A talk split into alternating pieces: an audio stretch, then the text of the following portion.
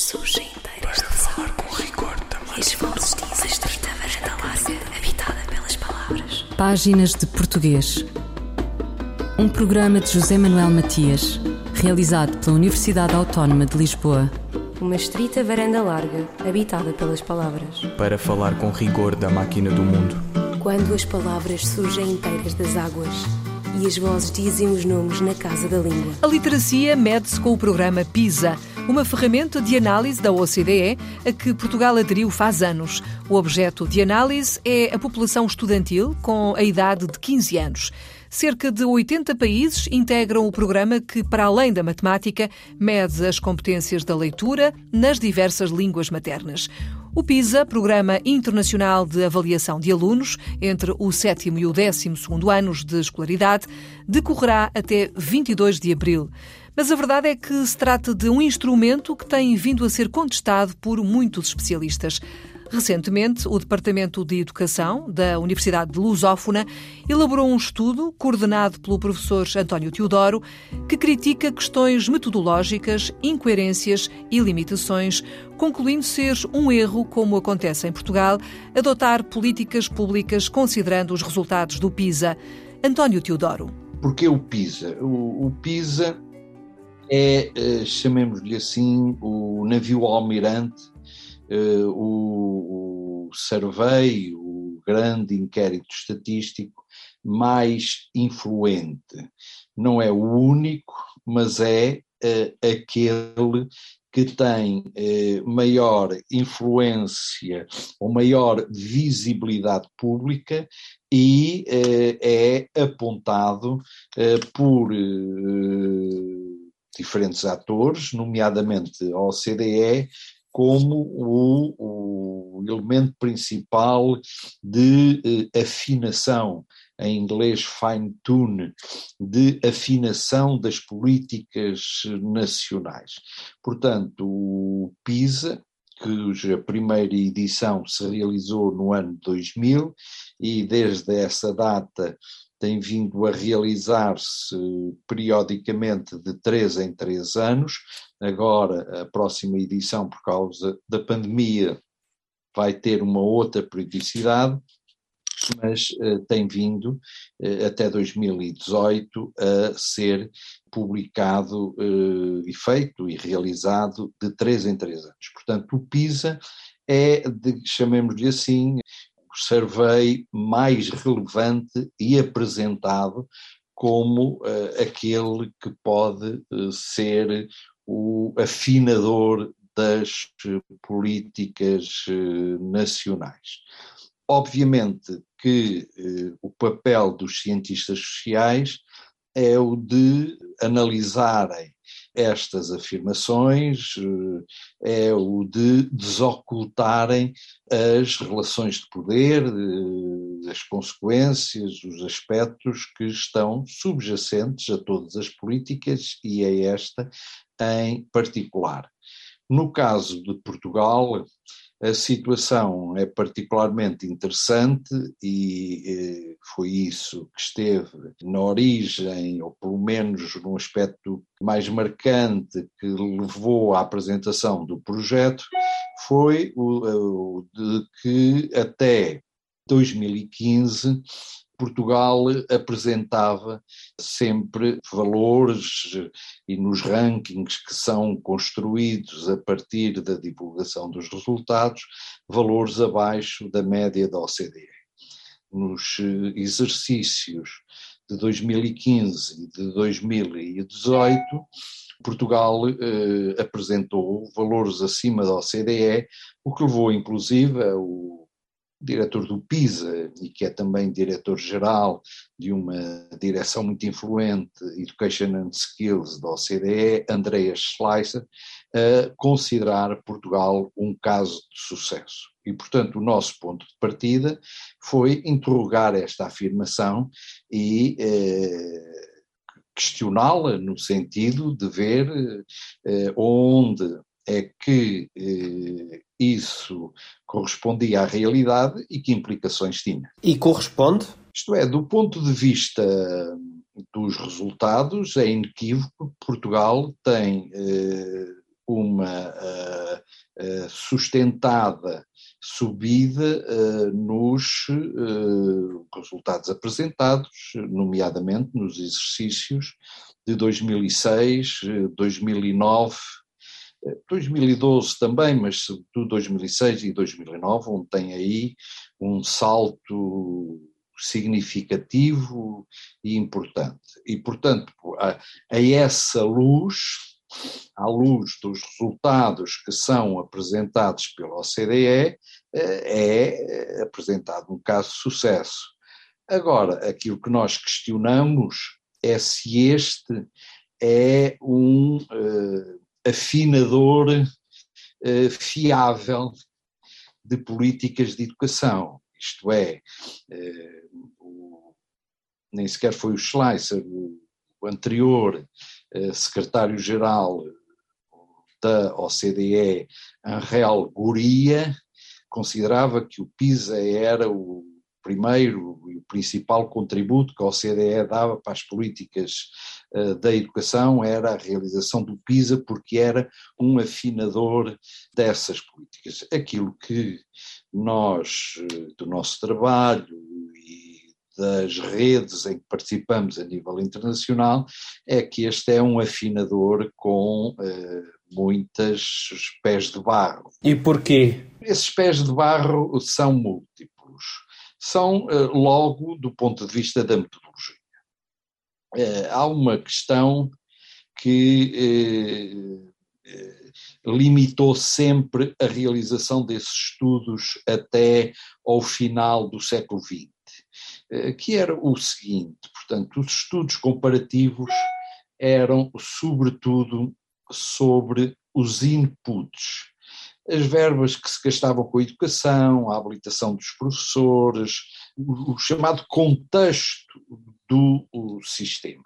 No final do século XX há uma enorme discussão e que está em torno do conceito de qualidade de educação que coloca a seguinte questão: está bem, mas nós queremos saber não os inputs, mas os outputs, isto é, o que é que as crianças, os jovens que frequentam as escolas aprendem. Esta era a questão uh, que se colocava no, nos anos 1990, nessa, nessa década. E qual é a dificuldade? É que os países, nos diferentes contextos mundiais, têm os seus sistemas educativos correspondem a culturas distintas, a, a organização escolar distinta, portanto, ou seja, era muito difícil, era e continua a ser muito difícil encontrar questões comuns para aqueles que estudam em Tóquio, que estudam no Amazonas, que estudam em Lisboa, que estudam estudam numa cidade do interior de África, que estudam em contextos muito diferentes eh, de língua, de cultura, de género, de raça, etc. Aliás, há várias teorias sociológicas que ligam, por exemplo, os códigos linguísticos aos códigos sociais. Portanto, não há, a língua não é neutra, a língua tem eh, códigos sociais e culturais. A OCDE tentou uh, fazer eh, a quadratura do círculo, ou seja, encontrar um tipo de testes que fugisse a essas condicionantes de natureza socioeconómica. E foi a partir uh, desta questão que eles chegaram ao conceito de literacia literacia, dando-lhe aqui um sentido da capacidade de usar uma informação. Este conceito era um conceito que vinha da educação de adultos, tinha sido trabalhado sobretudo nos países nórdicos, no âmbito das questões, na época se designava da educação permanente, e que eles foram trazer isto para o sistema escolar. Portanto, o primeiro pé de barro é que essa crítica mantém-se atual.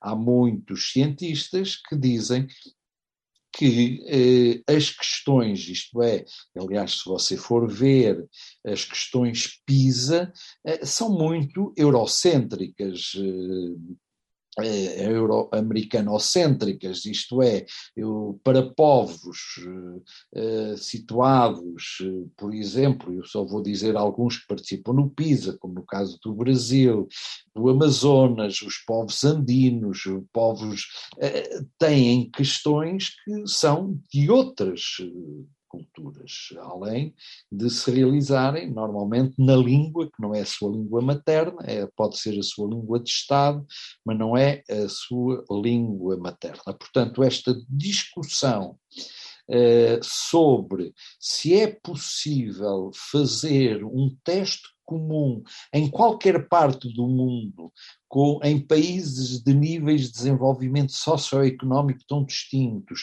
de matrizes culturais tão distintos, confucionistas, eh, cristãs, eh, eh, judaico-cristãs, islâmicas, de outras culturas, eh, por exemplo, culturas andinas, encontrar uh, um tipo de prova para tão grande diversidade continua a manter-se essa uh, discussão e muitos e muitos autores consideram que isso é uma impossibilidade e porque normalmente o que se acontece é que a cultura mais forte e neste caso aqui a cultura anglo-americana, centrada no inglês, acaba por eh, dominar e por se transformar, chamemos-lhe assim, na linguagem internacional, na linguagem internacional. Um segundo elemento é uh, o de que, uh, do ponto de vista uh, da forma como toda esta indústria, porque isto transformou-se numa. Nós, aliás, fomos buscar um conceito que se generalizou nos Estados Unidos a seguir à Segunda Guerra Mundial, e foi a partir, aliás, de um discurso do presidente Eisenhower, de Big Science, toda esta assenta numa metodologia muito frágil em que eh, os dados têm uma construção política em que os números são eh, bem eh, massajados ou massacrados eh, para produzirem determinados significados. E, por exemplo, no último exercício de 2018, por exemplo, e para não referirmos países em desenvolvimento, em Espanha, os resultados de, da literacia da língua espanhola, portanto, do reading em língua espanhola, tiveram que ser anulados porque eh, se constatou eh, que a esmagadora maioria dos jovens espanhóis eh, responderam tão rapidamente às questões que não as podiam ter lido. Que não as podiam eh, ter lido. Portanto, era, é materialmente impossível e, portanto, eles tiveram que anular toda essa parte. Mantiveram os restantes eh, para science, para ciência e para matemática, mas toda a parte da língua teve que uh, ser anulada, mas com os mesmos alunos, não é? Com os mesmos alunos. E só para lhe dar um pequeno pormenor, uh, um pequeno pormenor, o caso também de Portugal, Portugal no último exercício não atingiu o, o, valor mínimo da amostra e, portanto, depois houve uma correção e foi considerado que estava, como estava próximo, eh, que era eh, possível eh, os resultados serem considerados. considerados. Mas, portanto, do ponto de vista metodológico, há uh, muitos uh, aspectos que uh, são, na comunidade científica, objeto de discussão e nós próprios trabalhamos profundamente, do ponto de vista quantitativo, muitas destas questões. António Teodoro, professor de Sociologia da Educação e Educação Comparada na Universidade Lusófona de Lisboa e diretor do Centro Interdisciplinar de Investigação Investigação para a Educação e Desenvolvimento sobre os objetivos do estudo que contempla o programa PISA e as suas conclusões. Fulgurações do nosso idioma. Um apontamento da professora portuguesa Carla Marques. A crónica de Carla Marques esta semana é dedicada à palavra negociação. No âmbito das difíceis negociações entre a Ucrânia e a Rússia, explora-se uma palavra fulcral cujos primeiros sentidos se desenvolvem no âmbito mercantil para depois evoluírem para o plano da comunicação. O nome negociação deriva indiretamente do verbo latino negotior, o que significa que tem na sua raiz a ideia de comerciar, negociar. Este é o valor que encontramos em negociação, quando a palavra se aplica a uma situação que envolve algum trato ou transação comercial ou financeira. Apesar destas significações de natureza mais palpável e enquadradas num contexto mercantil, a palavra negociação abriu também os seus sentidos para designar situações em que duas partes procuram entendimento perante um tema polémico, controverso ou conflituoso. Neste contexto, a negociação é, como defendia Salacuse, um processo de comunicação. Negociar é entender o outro, é fazer-se entender. Só quando ocorrer o verdadeiro diálogo, só quando as partes falarem a mesma língua, as negociações poderão sarar os conflitos. Por essa razão, as negociações entre a Ucrânia e a Rússia só poderão ter sucesso quando as partes deixarem de entender negociação como um ato de compra, venda ou assambarcamento. O sucesso virá quando negociação corresponder a um diálogo sobre o interesse comum. E isto é um processo árduo, ou não tivesse o verbo negociar no seu interior o radical ossi, que significa dificuldade, embaraço. E com efeito, as verdadeiras negociações nunca são fáceis ou acessíveis. A história comprova-o. Carla Marques, esta semana dedica a sua crónica à palavra negociação.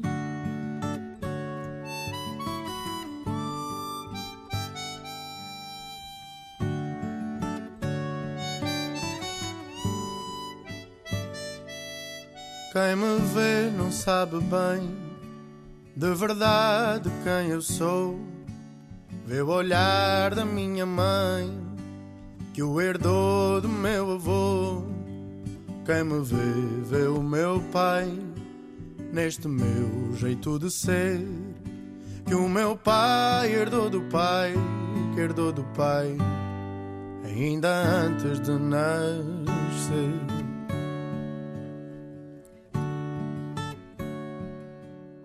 Só um pouco da essência de tanta gente.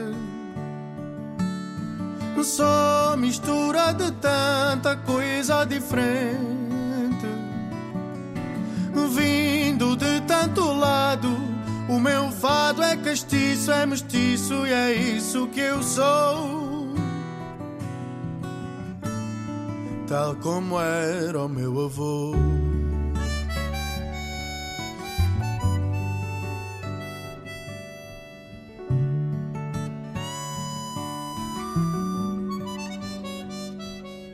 Quem olhar para me entender não vislumbra só os meus pais. Lá no fundo pode ver que eu sou muito, muito mais.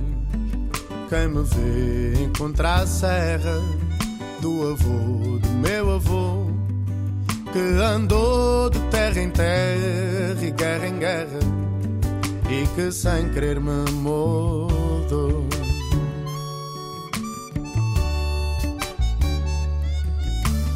Só um pouco da essência de tanta gente. Só mistura de tanta coisa diferente. Vindo de tanto lado, o meu fado é castiço, é mestiço e é isso que eu sou.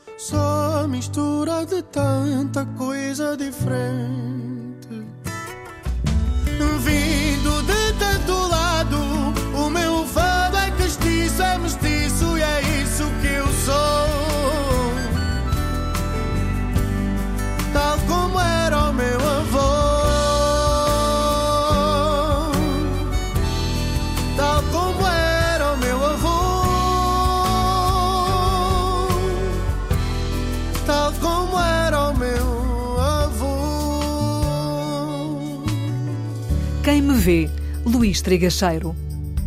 Qual a origem da palavra abril? A resposta de Sandra Duarte Tavares.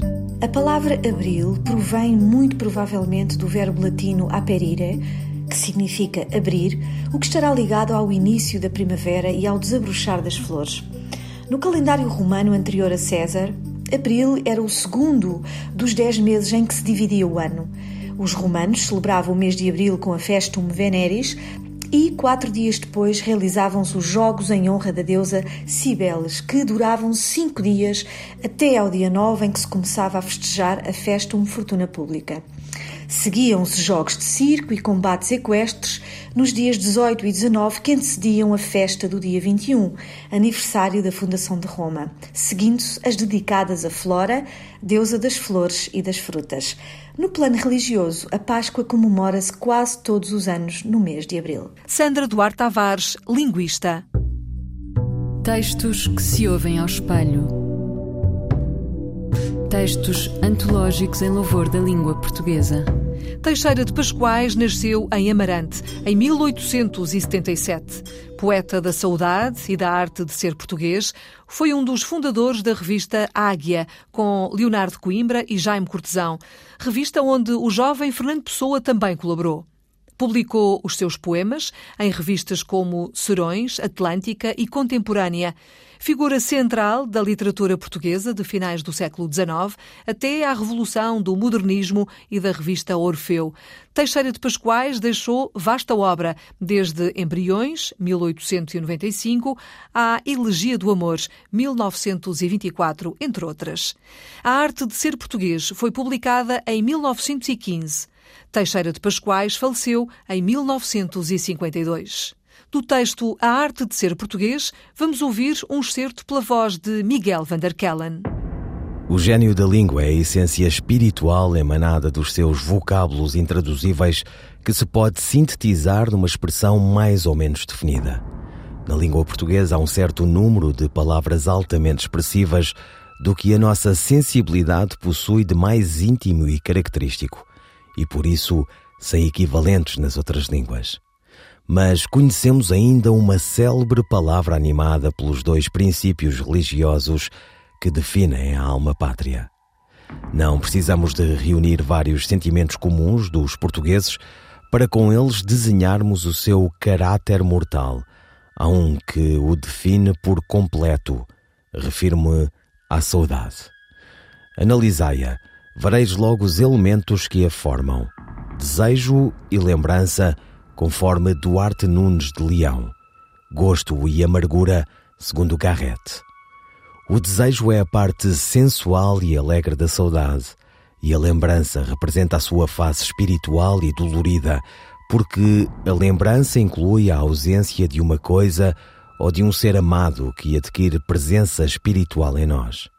A dor espiritualiza o desejo e o desejo, por sua vez, materializa a dor. Lembrança e desejo confundem-se, penetram-se mutuamente e precipitam-se depois num sentimento novo que é a saudade. Pelo desejo e pela dor, a saudade representa o sangue e a terra de que descende a nossa raça. Assim, aqueles dois ramos étnicos que deram origem aos povos latinos encontram na saudade e, portanto, na alma portuguesa a sua divina síntese espiritual. A saudade pelo desejo, desejar é querer e querer é esperar, em virtude da própria natureza do desejo, é também esperança, assim como é lembrança pela dor. Mas, para além deste aspecto definido e revelado na saudade, existe ainda a sua feição misteriosa, vaga e indefinida, que devemos prescrutar em outros vocábulos intraduzíveis, como remoto, ermo, oculto, luar, nevoeiro, medo, sombra, etc. Abril? Teixeira de Pascoais, excerto do texto A Arte de Ser Português. Ouviram páginas de português, as despedidas de Filomena Crespo, José Manuel Matias, Miguel Roque Dias e Miguel van der Kellen. Quando as palavras surgem inteiras de falar com rigor também. As vozes dizem estreita varanda habitada pelas palavras. Páginas de Português. Um programa de José Manuel Matias, realizado pela Universidade Autónoma de Lisboa. Uma estrita varanda larga, habitada pelas palavras. Para falar com rigor da máquina do mundo.